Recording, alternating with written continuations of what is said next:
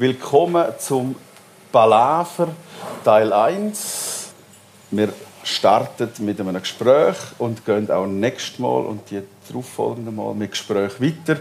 Ich habe vier Themen ausgesucht: Wissenschaft, Bildung, Veranstalter und Presse. Und jedes Thema, wo so um den Jazz herum lebt und schafft, beleuchten, ganz entspannt mit einem Gast, der da etwas erzählen hat. Und das ist der Plan. Und wir fangen heute an mit einem Gast aus Deutschland. Und deshalb wechsle ich jetzt auf Hochdeutsch und ähm, möchte äh, herzlich in Kur begrüßen Wolfram Knauer. Wolfram Knauer ist, und ich versuche jetzt das ein bisschen äh, zu bündeln, eine Koryphäe. weil Wolfram Knauer studierte Musikwissenschaft, Anglistik, Amerikanistik, Kunstgeschichte und Soziologie, promovierte zum Modern Jazz Quartett. Seit der Gründung 1990 ist er der Direktor des Jazz-Instituts in Darmstadt, lehrte an diversen Universitäten, ist äh, noch immer Sprecher der Bundeskonferenz Jazz war Vorsitzender des Musikbeirates des Goethe-Instituts, verfasste Radiobeiträge, ist als erster Nicht-Amerikaner Louis Armstrong Professor of Jazz Studies an der Columbia University in New York. Mitbegründer oder Gastgeber auch diverser Jazz-Talks, Jazz-Gespräche, ähm, publiziert am laufenden Band Texte und im Herbst erscheint sein neuestes, jüngstes Buch bei Reklam, Die Jazzrepublik, eine Geschichte des Jazz in Deutschland. Bampf. Ja, Wolfram Knauer, herzlich willkommen. Und wer so viel Jazz lebt, der muss schon in der Kinderstube einiges mitbekommen haben von dieser Musik. Sonst kriegt man das nicht alles unter. Ähm, vom Jazz in der Kinderstube nicht wirklich. Meine Eltern haben keinen Jazz gehört. Meine Eltern haben Musik gehört, aber ähm, zu Hause wurde kein Jazz gehört. Ich glaube, meine, meine Mutter versteht das heute noch nicht so genau, was, was das mit dem Jazz ist. Sie ist ab und zu mit, zu mit zu Konzerten gekommen. Mein Vater ist auch ab und zu mit zu Konzerten gekommen. Und ähm, sie aber so richtig was damit anfangen können sie, glaube ich, bis heute nicht. Ähm, nein, ich komme äh, also durchaus aus einer musikalischen Familie. Ähm, mein Vater war, äh, war im Berufsleben Botaniker, hat sich mit äh, Naturschutz, äh, Landschaftspflege beschäftigt. Meine Mutter hat Klavier gespielt und uns Kinder meiner Schwester und mir natürlich den üblichen Klavierunterricht ans Herz gelegt, den ich irgendwann wieder aufgegeben habe, wie das, glaube ich, so in jeder jugendlichen Biografie irgendwann stattfindet, wenn man denn nicht Profimusiker wird. Aber zum Jazz habe ich selber gefunden. Wie war das? Wann findet man zum Jazz, wenn man ihn nicht zu Hause kennenlernt? In Kiel war das, richtig? Ich bin in Kiel geboren und aufgewachsen und ähm, das ist ja immer ein bisschen in der eigenen Erinnerung etwas apokryph. Man weiß nicht genau, was wirklich wahr ist oder was man sich zurecht erinnert äh, über die Jahre. Also in meiner Erinnerung ist es so, dass ich irgendwann, ich bin Jahrgang 58, irgendwann so in der zweiten Hälfte der 60er Jahre beim Rumdrehen auf, einem, auf dem Radioempfänger, den ich bei mir im Kinderzimmer stehen hatte, äh, auf Sendungen kam mit Musik, mit der ich nichts anfangen konnte. Heute, wenn ich zurückblicke, weiß ich noch nicht mal, ob das Jazz war. Das kann auch neue Musik, also neue Musik mit großem N gewesen sein. Es war jedenfalls sehr, eine sehr komplexe Musik.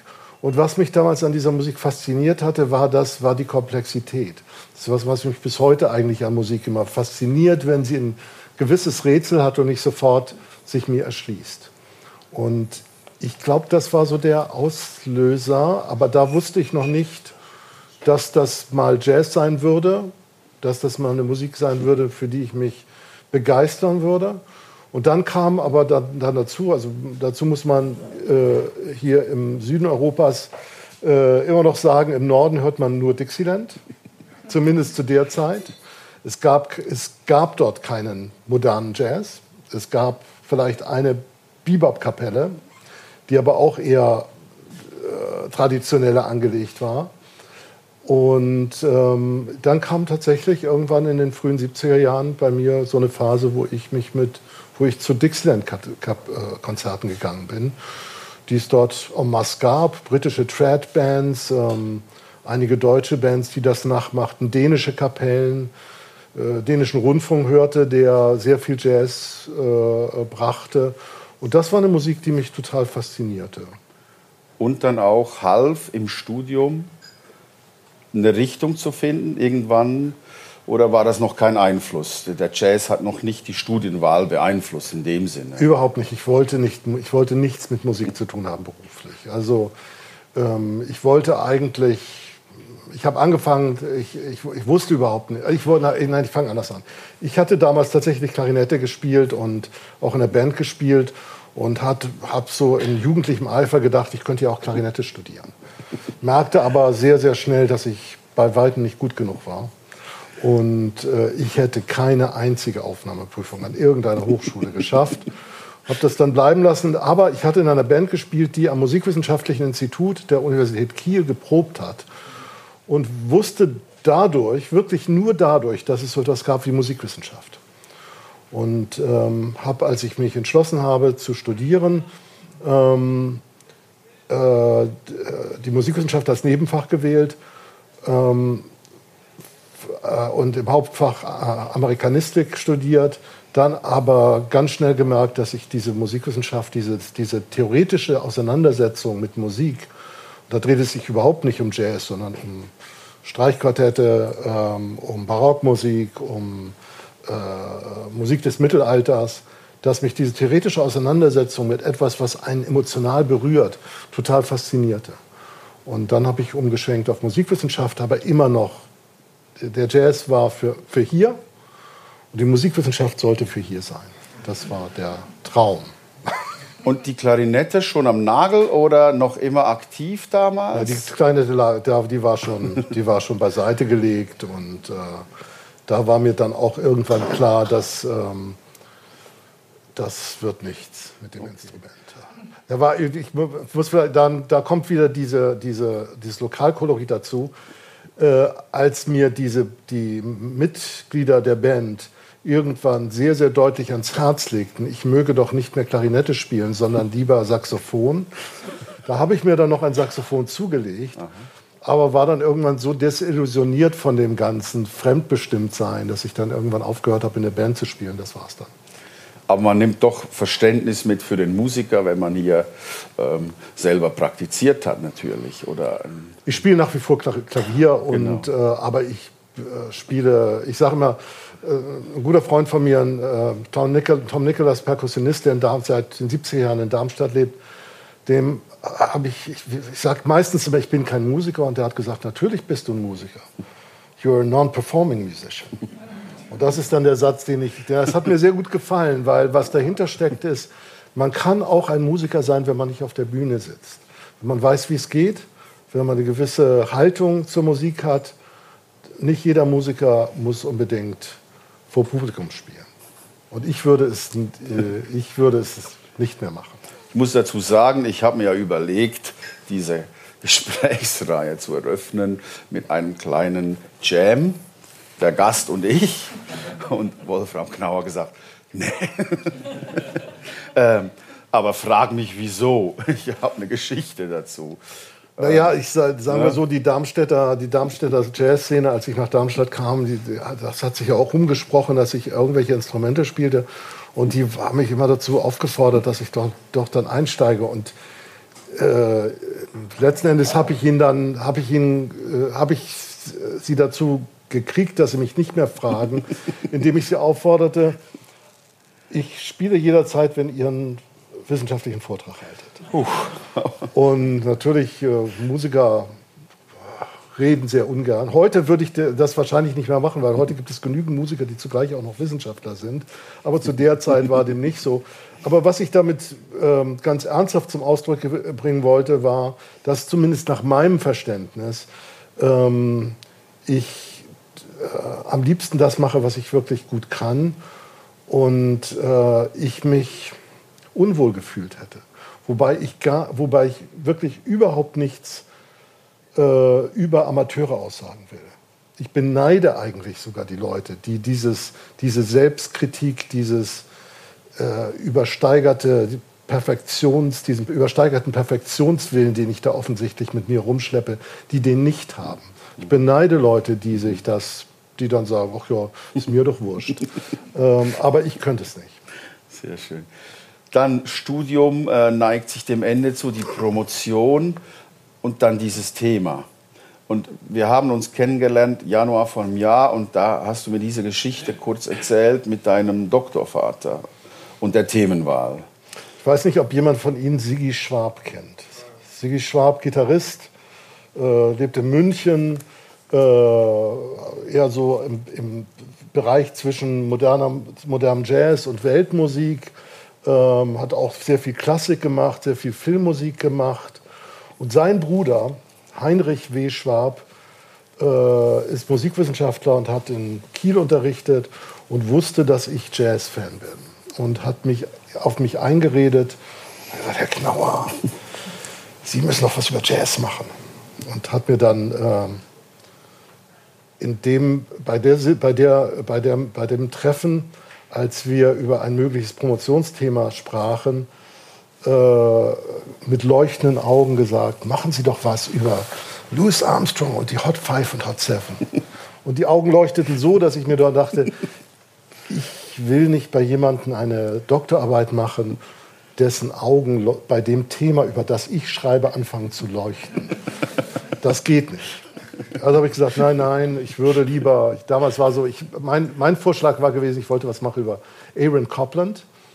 Ähm, da gab es ein klein bisschen an Jazzbezug, weil Aaron Copland, dieser äh, großartige amerikanische Komponist, ähm, auch Jazz-Einflüsse in seinen Kompositionen hatte. Oder sagen wir so eher afroamerikanische Einflüsse in seinen Kompositionen hatte. Und dann fing er wieder an, sagte, aber Mensch, Herr Klauer, machen Sie doch was über Jerry Roll Morton und die Red Hot Peppers. Wieder die leuchtenden Augen. Also, nein, auf keinen Fall.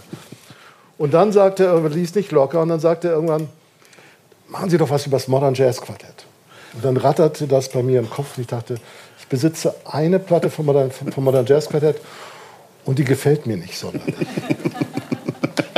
das könnte es sein. Ähm, warum? Weil zumindest ich eine emotionale Distanz zum Thema hatte. Und ähm, ich habe da relativ schnell, an dem Tag habe ich zugesagt. Ich habe gesagt, ich mache das.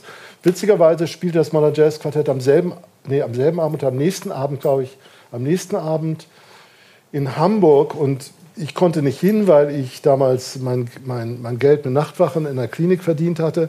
Aber ich rief im Hotel an und sprach mit John Lewis. Und zwei Tage später spielte das Modern Jazz Quartett in Berlin beim Berliner Jazzfest. Und ich reiste hin und hörte die Band. Und äh, dann fand ich auch die Musik irgendwann schön und sprach sie mich auch irgendwann emotional an. Aber diese emotionale Distanz war mir damals sehr, sehr wichtig. Denn ich wollte eigentlich dieses Herz und Kopf immer, immer getrennt haben.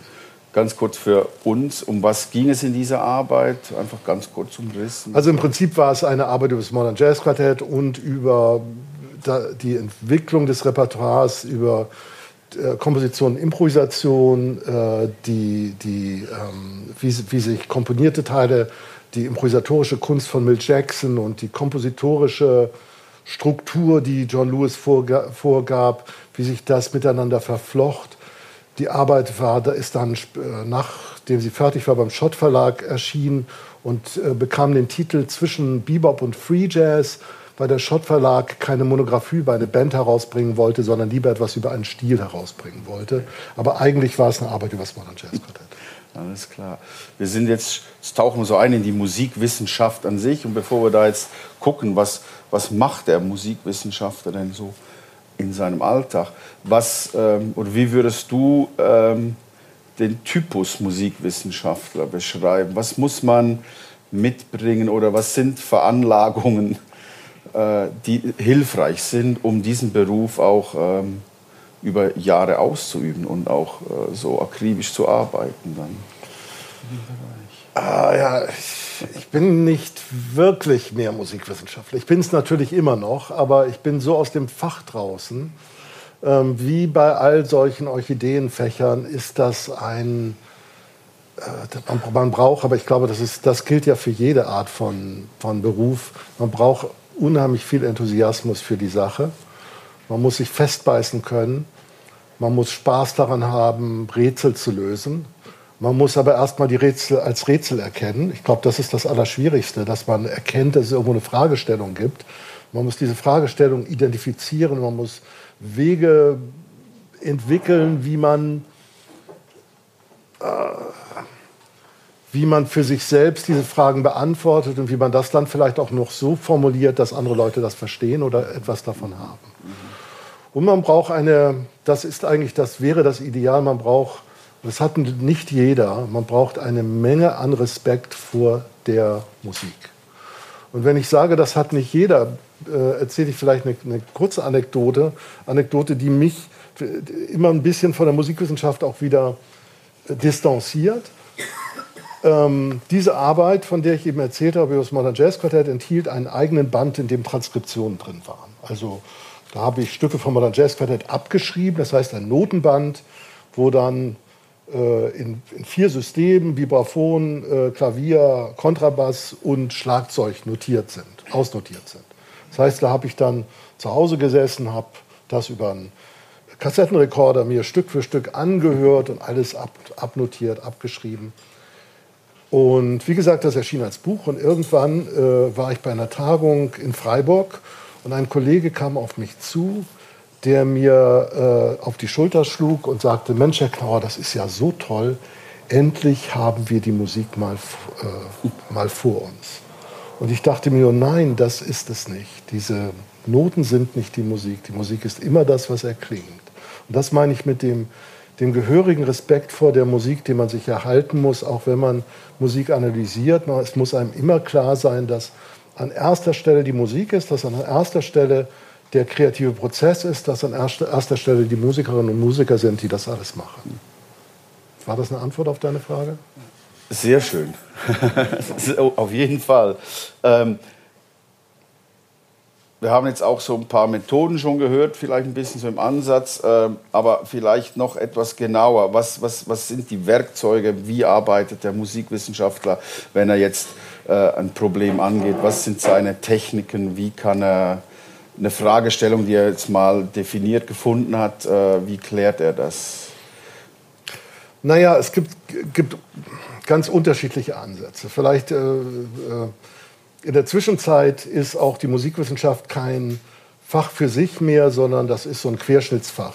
Also Musikwissenschaft funktioniert heute genauso interdisziplinär wie andere Kulturwissenschaften auch. Das heißt, man beschäftigt sich nicht mehr nur mit der klingenden Musik, sondern man, man beschäftigt sich mit Musiksoziologie, man be beschäftigt sich mit der Frage, warum bestimmte Dinge zu einer bestimmten Zeit schön sind oder als schön empfunden werden oder nicht warum Musiker zu einer bestimmten Zeit eine bestimmte musikalische Entscheidung getroffen haben oder nicht. Äh, man beschäftigt sich mit äh, musikwirtschaftlichen Fragen, man beschäftigt sich mit dem Einfluss der Musikindustrie auf die erklingende Musik. Also all das spielt in der Zwischenzeit in, die, in dieses Feld der Musikerforschung, will ich es mal lieber hinein, äh, nennen, hinein. Es gibt ähm, in Amerika äh, seit den 90er hm, Jahren einen Begriff, der nennt sich New Jazz Studies. Ähm, diese neue Jazzforschung ist eher so eine interdisziplinäre Erforschung des Jazz, wo man punktuell auf die Musik guckt und versucht, möglichst viele unterschiedliche Facetten zu betrachten, äh, um daraus dann vielleicht etwas mehr über die Musik zu erfahren. Also Du hast gefragt, was konkret macht man. Das, da kann man analysieren. Man kann sich hinsetzen und kann sagen, okay, was passiert harmonisch in dieser Musik? Was, äh, äh, was macht Miles Davis da? Oder was macht ein jüngerer Musiker da? Wie äh, verbindet äh, jemand wie Robert Glasper Musik mit Hip-Hop? Ähm, äh, man, man, kann musiksoziologisch äh, an das Thema herangehen und sich mit dem Publikum beschäftigen. Man kann über die, ähm, ich habe eben schon gesagt, über den Einfluss der Plattenindustrie auf das Produkt der, der, der, der Schallplatte selber sinnieren. Man kann natürlich auch man sollte sich immer bewusst machen, dass gerade wenn wir über Jazz sprechen, wir eigentlich über eine improvisierte Musik sprechen. Das heißt, das dicken Anführungsstrichen Werk, von dem wir, über das wir meistens dann reden, nämlich die Schallplatte, die mal veröffentlicht wurde, ist nur ein Ausschnitt eines langen musikalischen Prozesses. Und vielleicht klang die Musik am Tag vor dieser Plattenaufnahme oder am Tag danach ganz anders. Ähm, gibt unterschiedliche Herangehensweisen daran. Für mich ist es immer was sehr, sehr Persönliches. Ich versuche immer meine eigene, meine eigene Perspektive neu oder meine eigene Position zu der Musik zu, neu zu definieren und hoffe dabei, mehr über mich herauszufinden. Also für mich war äh, mein, mein, mein eigener Ansatz, an mich mit Musik zu beschäftigen, immer etwas, ja, eigentlich fast schon Psychotherapeut, das klingt jetzt sehr abgehoben, aber ja, aber irgendwo so ein bisschen was Psychotherapeutisches hat er schon. Und das Hören ist aber immer ein Thema, das hast du jetzt immer wieder ähm, so auch als roten Faden so drin gehabt, das richtig hinhören. Ich komme deshalb darauf, weil mich das interessiert. Vielleicht hast du einen Ansatz von Musik hören, den wir so nicht kennen, als Musiker, als Musikgenießende, als ähm, Musikkenner nochmal eine andere Form, wie man Musik hört? Also ich erzähle, du hast vorhin, äh, danke für die, die Schleichwerbung fürs neue Buch, das übrigens in der Zwischenzeit einen anderen Titel trägt. Ah, los. Das heißt jetzt Play Yourself, der Verlag war nicht glücklich mit DJ Republic. Das Buch heißt jetzt Play Yourself Man, Ausrufezeichen, die Geschichte des Jazz in Deutschland. Ähm, ähm, aber äh, als ich daran ging, das ist eben keine reine Geschichte des Jazz, sondern es ist schon, ich versuche schon, wenn ich über Musik schreibe, auch über Musik zu schreiben. Also häufig, wenn man, wenn man äh, über Musik liest, dann liest man Geschichten, Biografien oder man liest darüber, wie Musik, oder man liest über, über Aufnahmegeschichte. Also man liest darüber, dass Miles Davis an dem und dem Tag ins Studio ging und das und das Stück aufgenommen hat. Das wurde zu einer Platte, die wurde sehr erfolgreich. Und vielleicht liest man noch ein bisschen was über die Musik, aber äh, oder, oder, und es gibt die andere Abteilung der, des Schreibens über Musik, die ist dann rein analytisch und lässt alles andere außen vor. Und ich habe versucht, ein bisschen das beides zu mischen.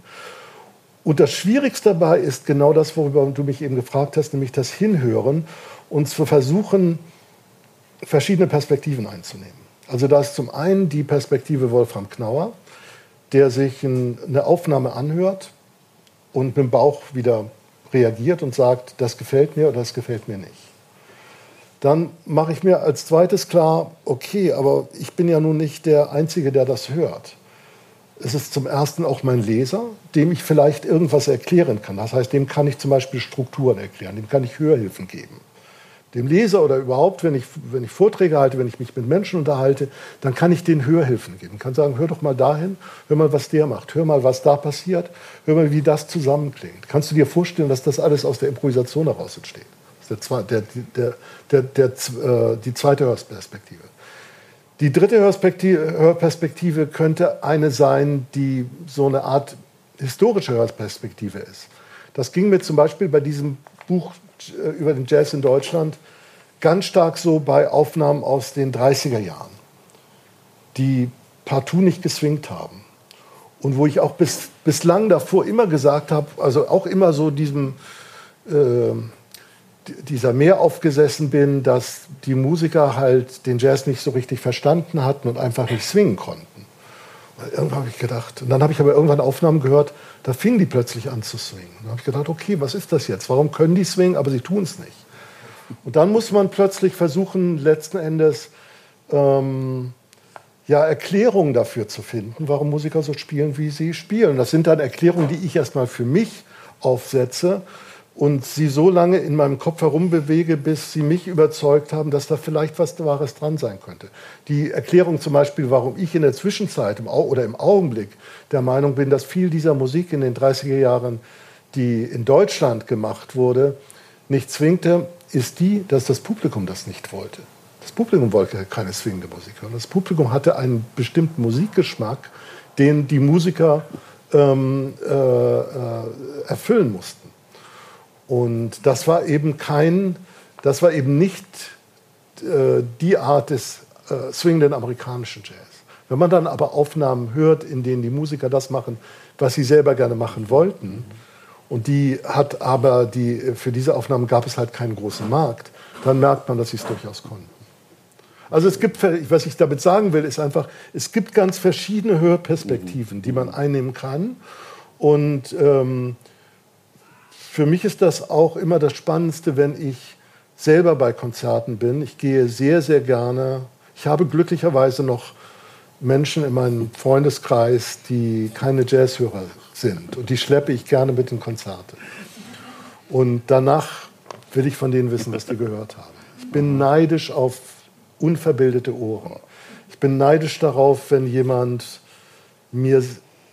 Äh, ich hatte den Fall vor ein paar Wochen bei einem, bei einem Konzert, da war ich mit einem Freund in einem Konzert, das ich unheimlich langweilig fand. Und der war völlig begeistert davon. Und ich wusste genau, dass, dass das nicht, also dann muss da doch was dran sein. Also mein, natürlich habe ich eine, ich kann einschätzen, ob Musiker gut ist oder nicht. Ich kann auch einschätzen, ob, ob eine Dramaturgie stimmt, stimmig ist oder nicht. Aber wenn da jemand im Raum sitzt, der emotional von etwas bewegt wird, dann stimmt das doch. Dann, dann ist da doch was wahr. Und dann will ich wissen, was das ist. Ich kann es bis heute nicht nachvollziehen, was ihn wirklich jetzt. Also, ich habe ihn dann ausgefragt und habe es am Ende nicht so richtig nachvollziehen können. Aber ich merke halt dann immer wieder, dass wir alle so unterschiedliche Hörperspektiven haben. Sie alle, die Sie hier im Raum sitzen, sind irgendwie zum Jazz gekommen. Und all das hat sich summiert und all das bestimmt, wie Sie die Musik hören. Und wenn 100 Leute in einem Konzert sitzen, dann gibt es 100 verschiedene Konzerte, die da stattfinden. Und jedes dieser Konzerte stimmt.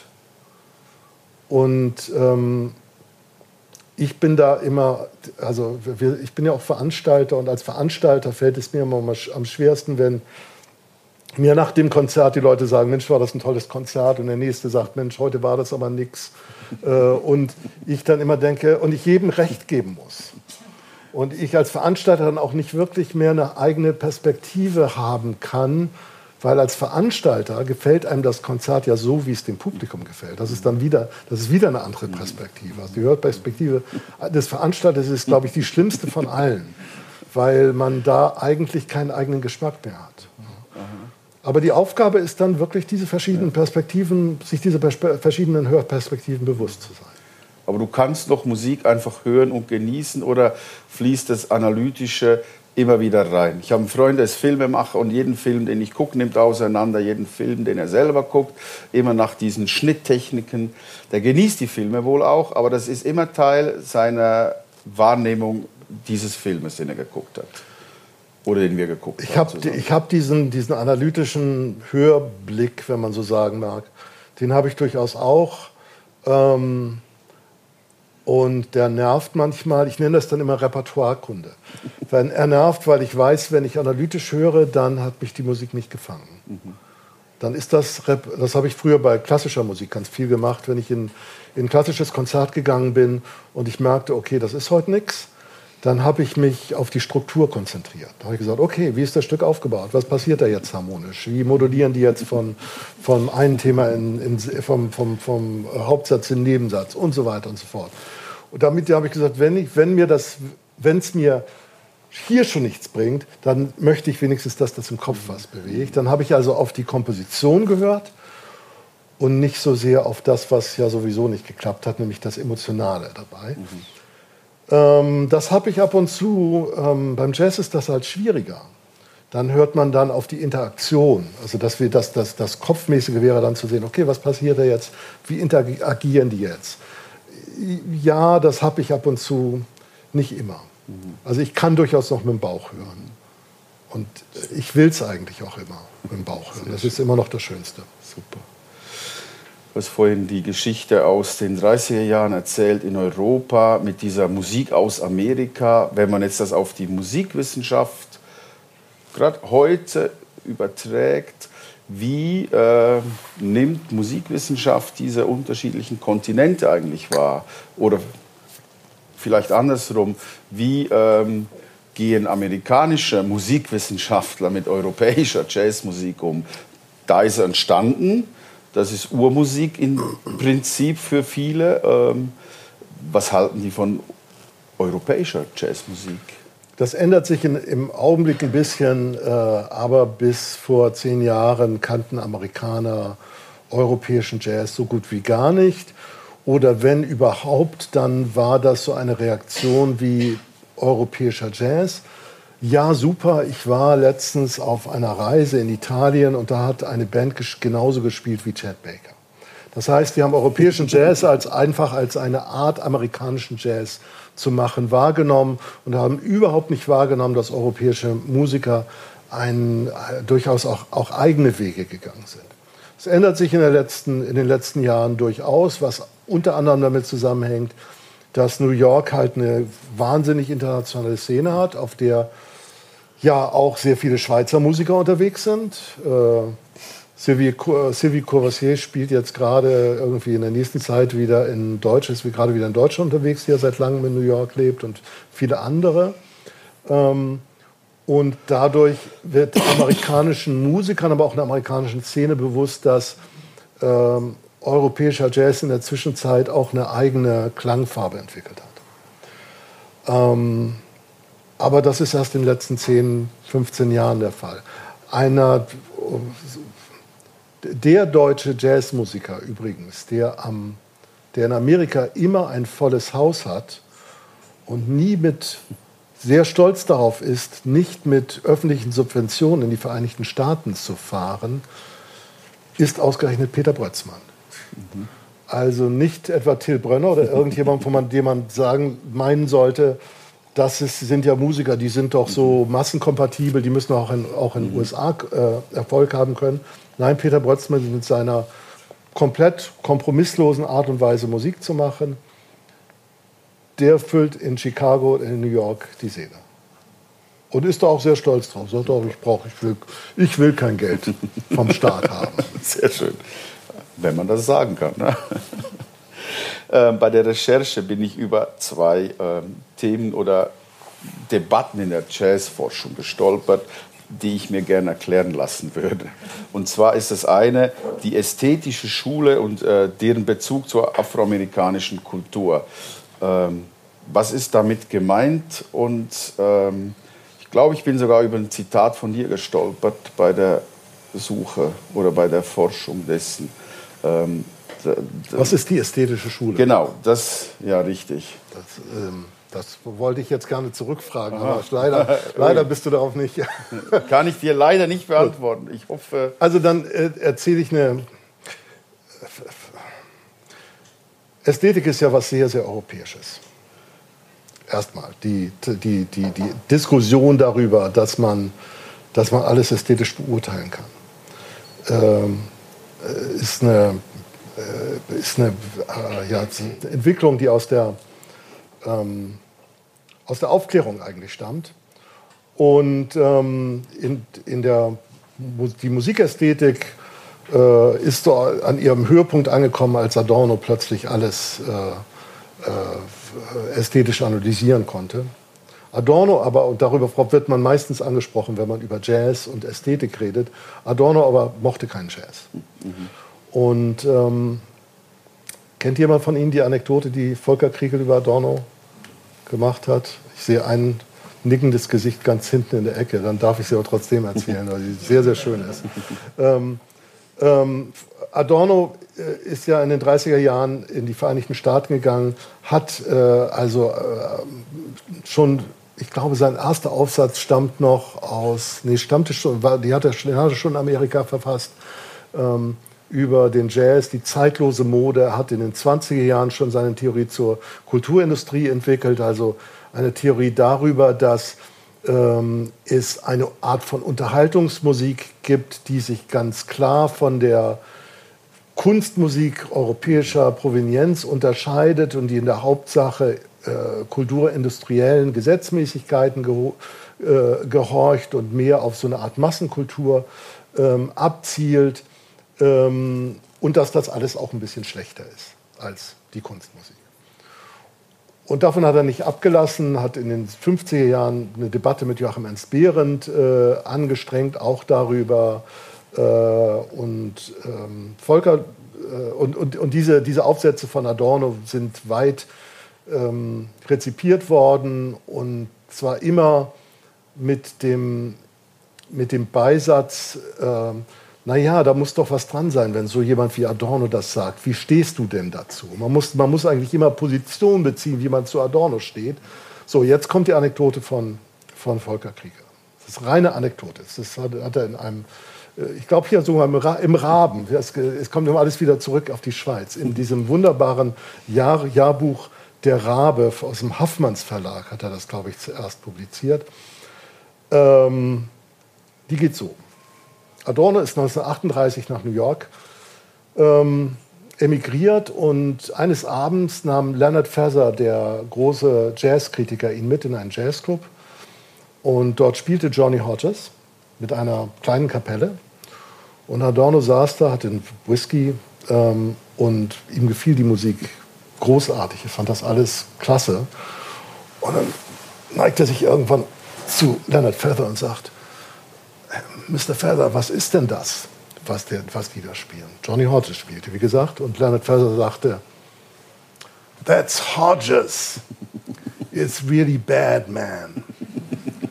Und Adorno, der nicht sonderlich gut Englisch sprach, verstand nur, das ist Hot Jazz, der ist wirklich schlecht.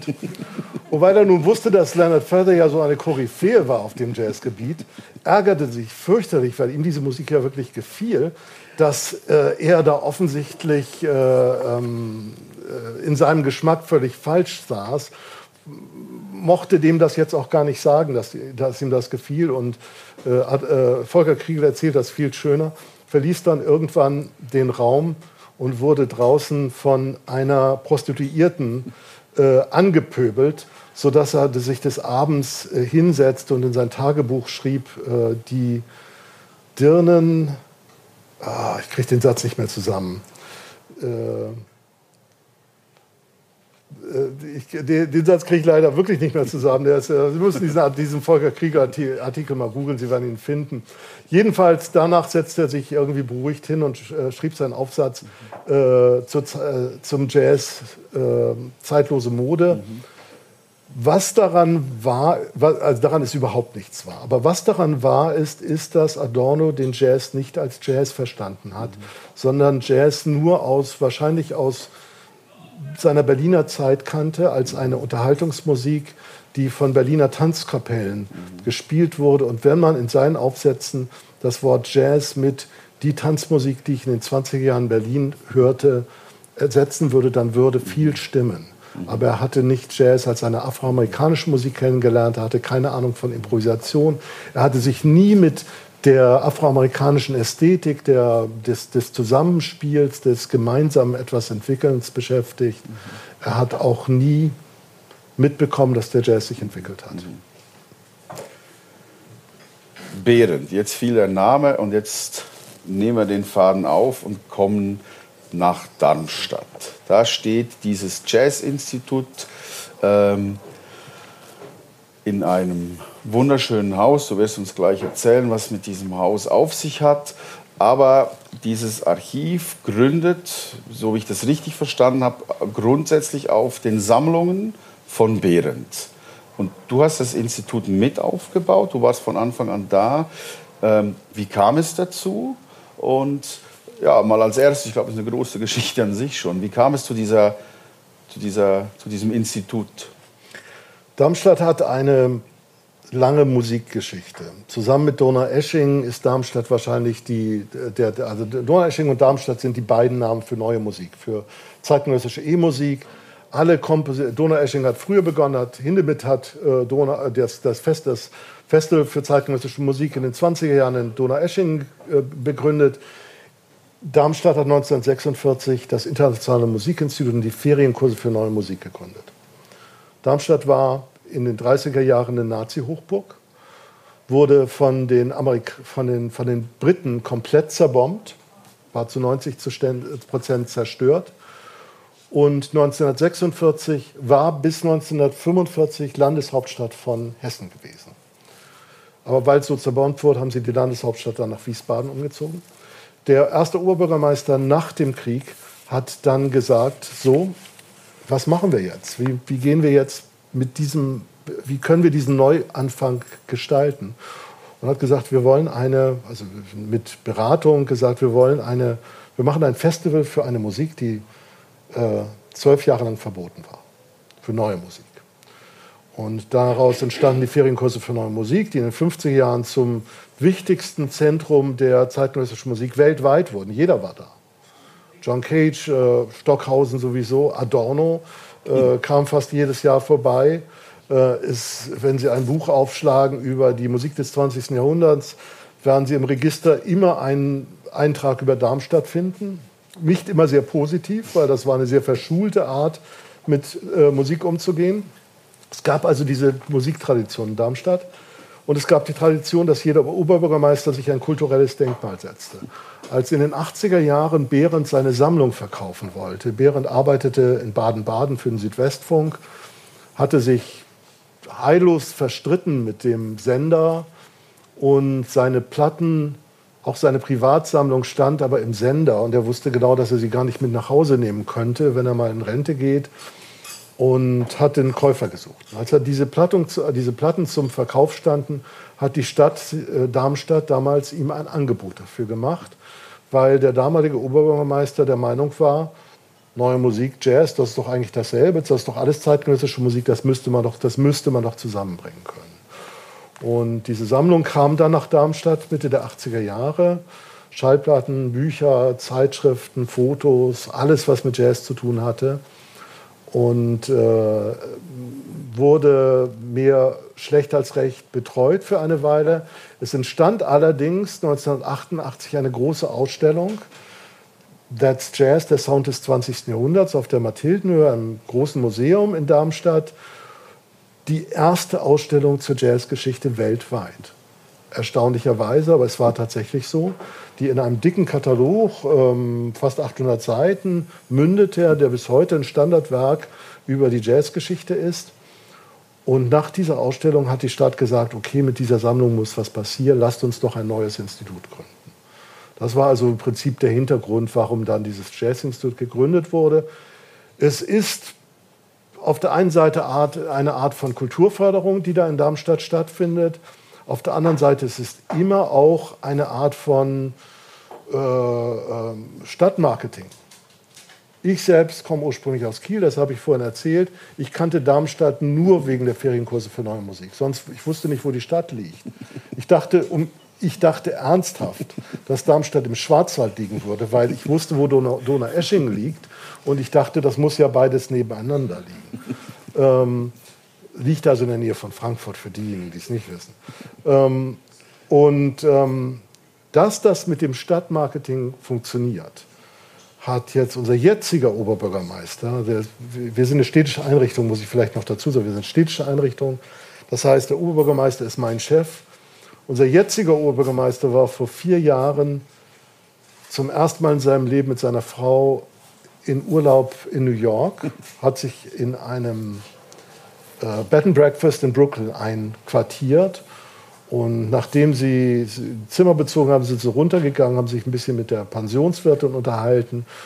Und dann, wenn man aus Darmstadt kommt, dann sagt man nie, ich komme aus Darmstadt, sondern man sagt grundsätzlich, ich komme aus Darmstadt, das ist eine Stadt etwa eine halbe Stunde südlich von Frankfurt. Weil niemand kennt Darmstadt, aber Frankfurt kennt man. Also fing er an, sagt, ich bin der Oberbürgermeister von Darmstadt kam aber nicht weiter, weil die Pensionswirtin unterbrach und sagte, Darmstadt, the famous Jazz Institute Darmstadt. und ich kriegte in der, noch in derselben Nacht eine Nachricht von meinem Chef, der nur auf den der stand, Wolfram, wir müssen sprechen.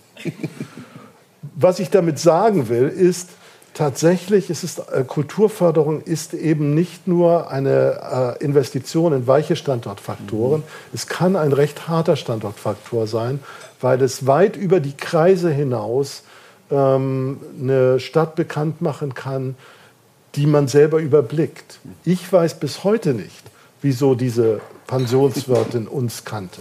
Aber sie kannte, sie hatte schon mal vom Jazzinstitut gehört. Und es, es hatte auf sie irgendeinen Eindruck gemacht. Und hat wahrscheinlich die Arbeit mit dem Chef noch besser. Es hat, nicht dazu, es hat nicht dazu geführt, dass wir höheres Budget bekamen, aber äh, wir haben einen Stein im Brett. Äh, er hat, er hat etwa zwei Jahre lang diese Geschichte jedem erzählt. Sodass wir schon, ich wurde immer von Kollegen angesprochen, was, wir, was ich denn der, dem, dem Reisebüro bezahlt hatte, dass sie ihn in dieser Pension einquartiert hätten. Aber ich wusste davon nichts. Und somit ist auch die Frage beantwortet, wie man äh, die Arbeit im Institut finanziert. Ist eine komplett städtische Einrichtung oder kriegt das Institut äh, noch Unterstützung von anderen Ecken? Naja, für Projekte. Wenn wir haben vor, vor zwei Jahren, vor, vor äh, drei Jahren schon her, eine Studie über ähm, Lebensarbeitsbedingungen von Musikerinnen und Musikern gemacht äh, in Deutschland. Und dafür haben wir Geld vom Bund bekommen.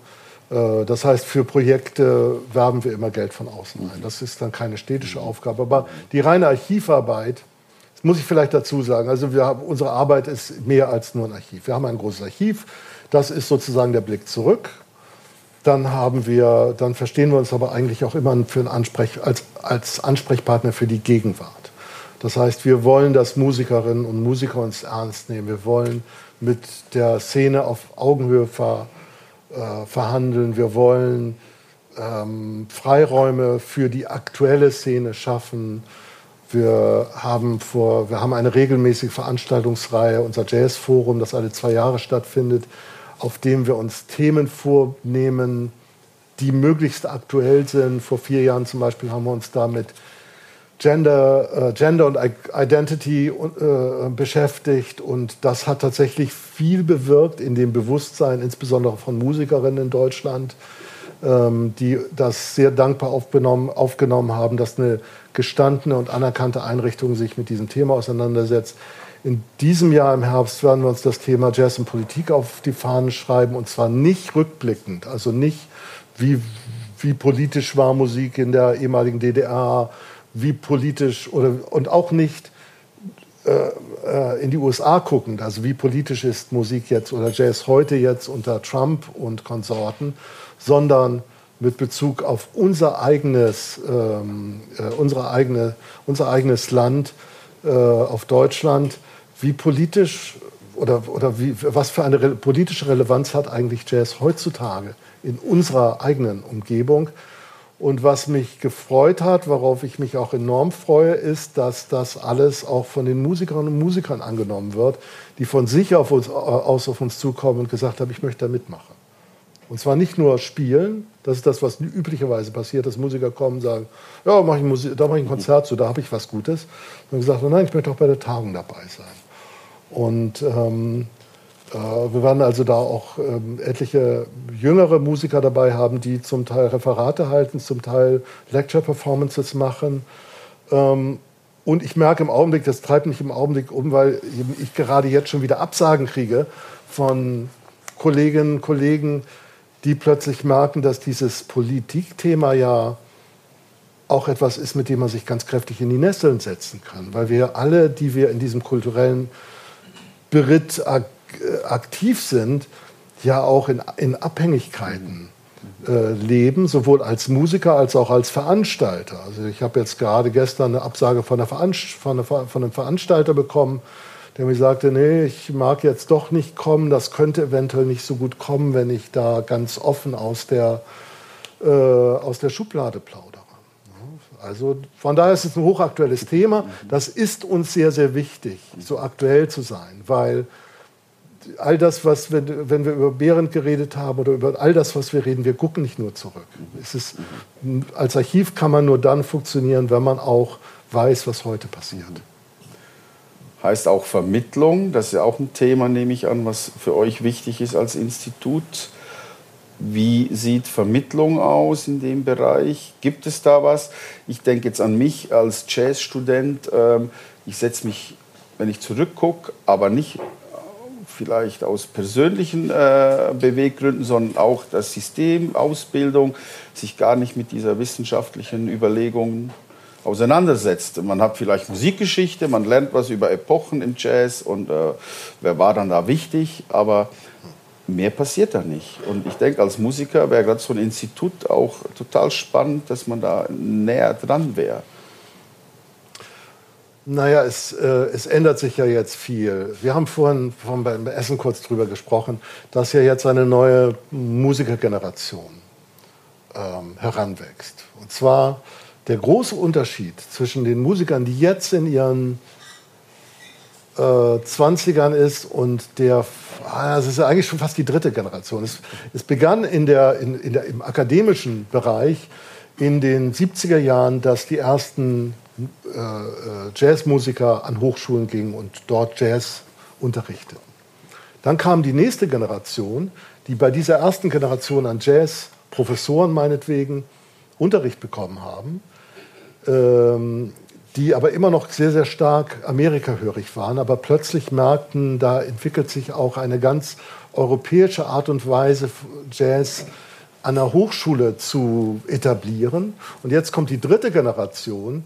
Also die, die beiden ersten Generationen mussten noch ganz stark um ihre Freiräume kämpfen, mussten sich ganz stark auch von den anderen äh, Genres, von den anderen äh, Instituten an diesen Hochschulen abgrenzen. Und jetzt kommt die dritte Generation, bei der das Abgrenzen plötzlich nicht mehr so dringend notwendig ist, weil die nämlich mit, weil die nämlich in ihrem Studium sowieso schon auch mit Klassikern zusammengespielt haben und äh, äh der gegenseitige Respekt sehr, sehr viel größer ist, als das noch vor 10, 15, 20 Jahren der Fall gewesen war.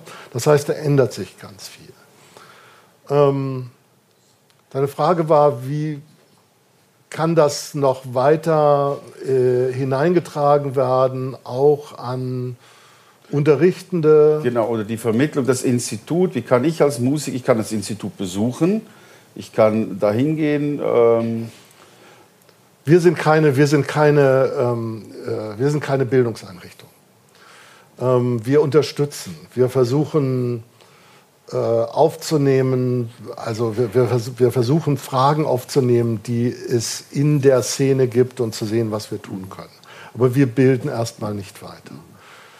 Ja, ich habe vor ein paar Jahren den Traum gehabt, dass wir vielleicht so ein Online-Projekt entwickeln könnten, bei dem wir äh, Lehrerinnen und Lehrer an allgemeinbildenden Schulen unterstützen könnten, die gerne Jazz in ihren Unterricht bringen wollen, aber in, ihren, in ihrer Ausbildung nie mit Jazz zu tun hatten, indem wir meinetwegen Materialsammlungen zur Verfügung stellen, Hilfestellungen geben, bei Herangehen, Herangehensweise so kleine Module entwickeln.